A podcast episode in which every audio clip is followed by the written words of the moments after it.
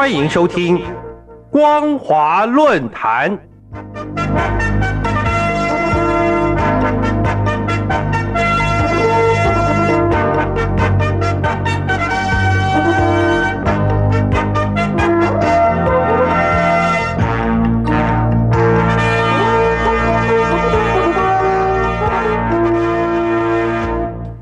听众朋友您好，欢迎收听光华论坛，我是黄轩。今天的论坛主题是中共操作两岸旅游议题显然失当。今年八月二十五号，中共国务院台湾事务办公室发言人朱凤莲就台湾规划恢复两岸观光旅游及放宽陆籍人士来台商务交流，向媒体表示。这个规划没有明确的实施日期，名为恢复，实则拒不解禁；名为放宽，实则对两岸交流施加更严苛的限制，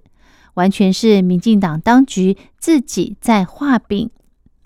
这个所谓规划，在两岸交流史上创下三个不光彩的记录：第一，是对台湾民众来大陆团队旅游的限控。前所未有。第二是对台湾旅游行业的管制，前所未有。第三是对台湾企业邀请大陆人员赴台从事会展和商务交流的限制，前所未有。事实上，这个规划是八月二十四号由大陆委员会、交通部以及经济部等部门共同发布。计划自今年九月一号起恢复，包括旅居及留学第三地的陆籍人士得申请许可来台从事观光活动。陆籍团客来台，初期每日限额两千人次。台湾旅行业组团前往中国大陆，依对等原则适度调控赴陆人次，同时循序恢复两岸团体旅游。自宣布日起。以一个月为准备期，并视陆方回应，再确定实施日期。然而，中国大陆国台办说法却让人产生认知错觉，将恢复两岸旅游议题的因果关系导致，原本应该经由彼此官方正式协商程序，中共却依然片面透过媒体释放讯息。不仅在转移人们对大陆各种新兴矛盾的注意力，也意图借此散布争议讯息，说我政府阻碍恢复两岸旅游，进而以经济利益对我遂行政治胁迫，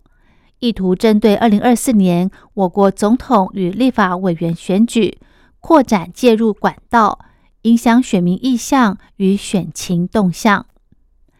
值得关注的是。中共如此操作两岸旅游议题，不仅显然失当，也让大陆民众误以为是我方不愿开放陆客陆生来台。今年八月十六号，大陆委员会发布《二零二三年第二季中国大陆情势报告》，指出中共持续操作旅游议题，先透过片面恢复台湾旅行团赴陆旅游。再借开放大陆团客赴七十八国旅游，但排除台湾的手法，企图施压我政府解除台湾团客赴陆禁令，并将当前两岸交流障碍归咎我方。两岸旅游政策议题原本就应该在平等互惠以及透明友善的原则下进行官方正式协商。两岸进入后疫情以来。中共文化和旅游部分别在今年二月以及三月两批次的恢复出境团体旅游，共六十个国家，包括了像泰国、印尼、新加坡等国家都在名单内。由于适逢春节寒假旅游旺季，台湾还曾一度盛传，因而坐失陆客来台消费利益，甚至今年五月。中共国台办在未经两岸正式协商，径自片面的宣布恢复台湾旅游团赴录在先，不仅让人以为两岸将春暖花开，也将原属后续的业界承揽获利等议题反而被置前，让社会误以为我政府阻碍恢复陆客来台旅游。我们来检视宣布的时间点，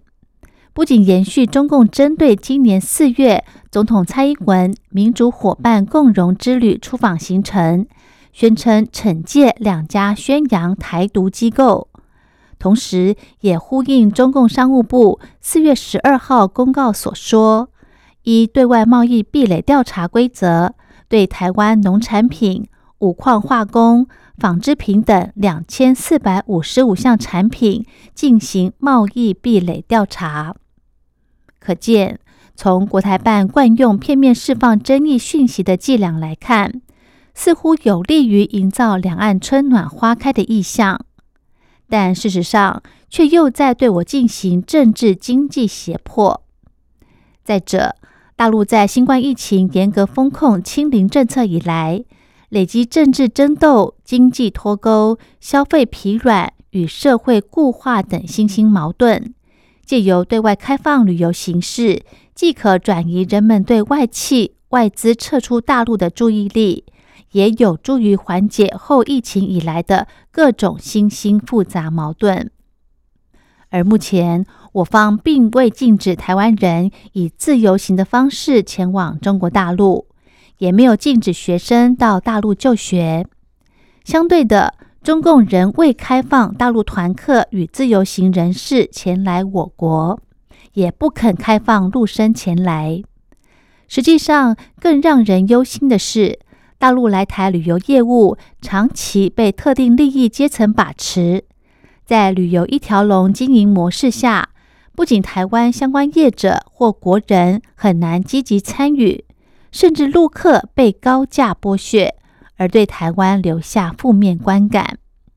因此，有关于旅游透明友善度的问题，两岸有必要借由正式的官方协商，共同面对，协力改善。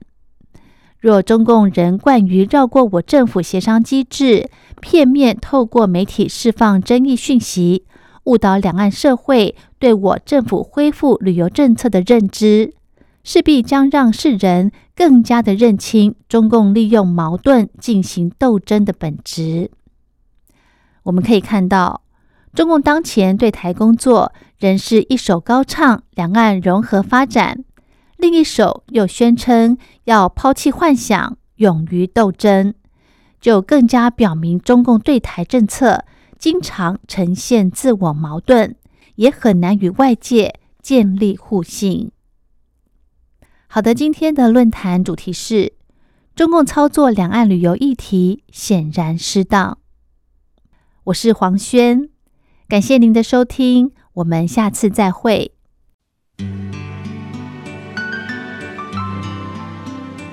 疫情解封后，处处开展，各地欣欣向荣，但心中总有些不舒坦，让人不禁想润。我们想听听您想润什么？或是您周遭的人都想认些什么？欢迎提笔写下想认什么及所见到的认现象，并注明您的姓名、年龄、职业与联络电话、邮编及地址或电邮信箱，寄到台北北门邮局一七零零号信箱，